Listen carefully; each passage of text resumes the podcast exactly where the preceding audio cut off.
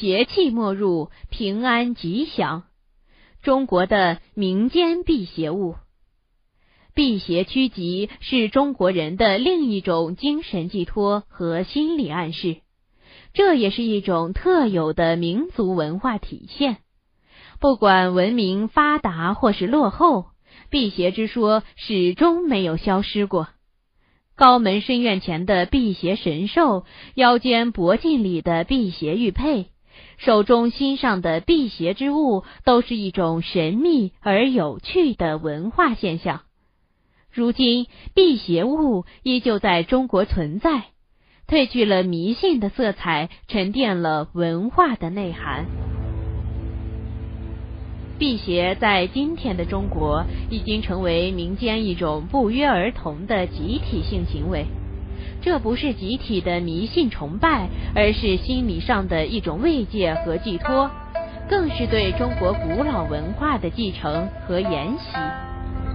辟邪本意是避开不好的事情，可以看作对某些邪恶之事的躲避，也可看作对失败教训的铭记和总结。早在上古时期，人们就有了辟邪的专用符号。根据部落背景和信仰的不同，辟邪符号也有所不同。在商周时期，饕餮就被当作辟邪之物，刻印在青铜礼器上。相传，饕餮是龙子之一，也有说是蚩尤的恶魂，生性贪婪凶残，时而会吃人肉，人尽啖之。人们为了避免遭到饕餮的伤害，每逢祭祀时，便将镌刻着饕餮的青铜礼器放入火上炙烤，放在煮沸的水面上蒸煮，让其备受折磨，从而不敢再危害人间。几百年之后，比喜代替饕餮，成为新的辟邪之物，出现在汉朝。比喜也是龙子之一，长相类似于龟。天生喜欢负重，但性格暴躁。传说比喜曾背负着三山五岳，肆意翻弄江河湖海，导致苍生受难。后来大禹治水之时，收服了比喜，并命其疏通河道，以惩治他的恶行。当大水被治之后，大禹担心比喜再次兴风作浪。便用一块通天石碑压住了鼻喜，让其无法轻易活动。到了东汉，鼻喜变成了辟邪之物，很多日常用品都是鼻喜的造型，如水壶、炉灶等。人们还将其做成配饰，佩戴在身上，以其威武凶猛的造型驱避凶恶之物。几乎每隔一段时间，就会有新的带有主流色彩的辟邪物诞生，这是富有中国特色的现象和文化。从古至今，中国辟邪从传统趋于多元化，在保留了上古辟邪神兽的基础上，又发展出各种各样带有辟邪意义的东西。比如将斧头作为镇宅的辟邪之物，桃木高悬可以驱避邪灵等等。铜镜是中国人从古至今都坚信有效的一个辟邪工具。人们认为所有妖魅在铜镜面前都无所遁形，这个观念延续了几千年。东晋道教学者葛洪曾提出。除了人之外的所有物体，包括植物、动物、石头等，都可以修炼成精。他们与鬼魅一样，可以幻化出人形来迷惑凡人，却不能在镜子面前伪装。这些妖精鬼怪，只要被铜镜照到，就会现出原形。于是，自道教风靡以来，铜镜就成为辟邪法宝。中国神秘文化中的照妖镜就是由此而来。在历史的很多角落里，都能看到铜镜的身影。征战沙场的战士们的盔甲上前后有两面铜镜，被称为护心镜。它的用处不仅仅是用来保护自己不被武器所伤，还有一个效用就是避免被妖精鬼魅所害。铜镜在民间也随处可见，人们习惯把铜镜装在建筑物的大门顶端，有驱邪镇宅之意。直到现在，还有很多建筑上有镜子装饰，不过是将铜镜换成了现代玻璃镜。不过，不是所有地方摆放铜镜都可以辟邪。据说，将铜镜或玻璃镜放在室内，不但不可以辟邪，反而会招来邪灵。因此，人们会在室内摆放另一种辟邪物件——桃木。桃木一直以来是中国人眼中最好的辟邪之物。李时珍曾在《本草纲目》中写道。桃味辛气恶，故能验邪气。而在民间有许多关于桃木辟邪的传说，流传最广的就是出自《说爷叙事史》。传说在东海东少山上住着两位神仙，名叫神荼、玉垒，他们是专门驱赶游魂野鬼回鬼城的神，把守着鬼域大门。只要有鬼魂在夜间出去害人，就会被他们抓住，并用桃木杖抽打。被抽打过的鬼魂会永世不得超生。鬼怪都忌惮两位仙人的桃木杖，见到后便逃之夭夭了。此后，桃木便被民间用来辟邪。除了这个传说，桃木辟邪还有其他很多不同的说法。有书记载，后羿被桃木棒击杀，死后被封为宗部神。宗部神是专门捕杀恶鬼的仙人，他牵着一只老虎，坐在桃树下，负责检验来往的鬼魅。如果遇上邪恶的鬼魅，宗部神便会指挥老虎吃掉恶鬼。至于为何一定要在桃树之下检验鬼魅，这其中又有一个故事。相传当年夸父追日，缺水而死。他死之后，将手杖扔在大地之上，变为一片桃林，方便后人吃桃解渴。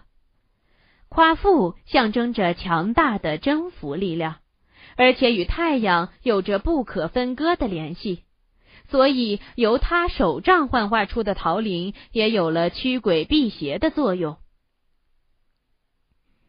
正是有了这些遥远古老的神话传说，人们才将桃木视为神物，并将桃木加工成各种各样的辟邪物件留在身边。而在诸多桃木制品里，最著名且最常被人提及的，莫过于桃木剑。桃木剑常被视为斩妖除魔的法器。百姓将桃木剑悬挂在卧室床头，或是正对大门的墙壁上，防止被妖魔鬼怪侵扰。中国多元化的地方文化缔造了不同的辟邪文化，而辟邪之物的繁多，则成为中国辟邪文化的一个重要特征。除了常见的铜镜和桃木之外，还有些地区将灰烬当作辟邪神物。也许人们很难想象灰烬具有怎样的辟邪效用，但从先秦以来，很多道家人士就开始利用灰烬施法。他们认为物体燃烧成灰烬只是形态上的变化。而物体的精魄依旧堆积在灰烬里，而且力量十分强大。于是，越来越多的方式将灰烬作为驱邪法宝。灰烬既然聚集着强大的力量，那么物体之前的善恶性质便会决定着此能量的正负作用。如邪恶之物的灰烬，它们的力量便具有负面作用，容易对人类造成危害。因此，很多方式要把邪恶之物的灰烬抛洒，让它们无法聚合。这里的撒灰是为了驱除一些毒虫毒物，久而久之，撒灰从驱除毒虫变成驱象征邪恶的五毒。撒灰的时间也被定于农历二月初二和五月初五。除了驱除五毒，人们还常常将灰化成箭的形状，意为射杀灾难。方士一般会用灰烬为人治病，比如符水。当然，这是古老社会文明不发达时的愚昧方法，但它却代表了中国很重要的一段发展历程，逐渐走向现代文明的历程。除了一些广为人知的辟邪之物外，民间还流落着诸多被用来辟邪的东西，像狗血、小豆等。狗血常常出现在一些文学作品中，它具有破除妖术、抵御凶煞的功效。从秦朝开始，狗血就已是家喻户晓的辟邪之物了。人们将狗血，特别是黑狗血，涂在家宅的墙壁上，预防邪灵入侵。有些方术可以使死物变成杀人工具，这个时候只要将狗血泼在妖物之上，便可破除法术。除了狗血，鸡头也是民间常见的辟邪物之一。古人曾言：“欲恒心散为鸡。”鸡是具有灵气的动物，鸡头是灵气聚集的地方，也是最好的辟邪之物。也有一说，雄鸡头更加有效果，是因为雄鸡打鸣天下大白，太阳出山，鬼魅便会烟消云散，因此夜里出没的鬼魂最害怕雄鸡头。至于小豆辟邪，则跟佛教信仰有一定的关联。佛教徒认为黄豆是舍缘豆。需要注意的是，古人将黄豆、赤豆、绿豆、豌豆等都叫做小豆。《燕京岁时记》记载：四月八日，都人之好善者，感青黄豆数生，宣佛号而碾之。碾毕煮熟，散之世人，谓之舍缘豆，欲结来世缘也。日下旧文考也有相关记载。京师僧人念佛号者，亦以豆计其数。至四月八日佛诞生之辰，煮豆微撒以盐，邀人于路请食之，以为结缘。今上言其旧也。既然是与佛有缘，那么黄豆便具有一定的佛性，可以驱邪避凶。不管佛家教义对此作何解释，起码民间百姓是这样认为的。除了黄豆，赤小豆也有辟邪作用。《岁时杂记》中记载，共工氏有部才子，冬至日死为异鬼，为赤豆，故事日作豆粥厌之。异鬼就是四处散播病疫的鬼魂，但他惧怕赤豆。民间常在正月初七、七月初七以及立秋之日吞咽赤小豆，以驱异鬼，保证自己的健康。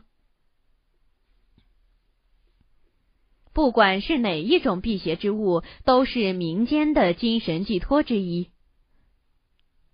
当人们遇到无法解释的事情，或是遇到不公正又无处喊冤的情况时，又或者没钱看病时、备受委屈时，就会想出各种各样的事物来辟邪，通过一种激进极端的迷信方式完成自己的夙愿。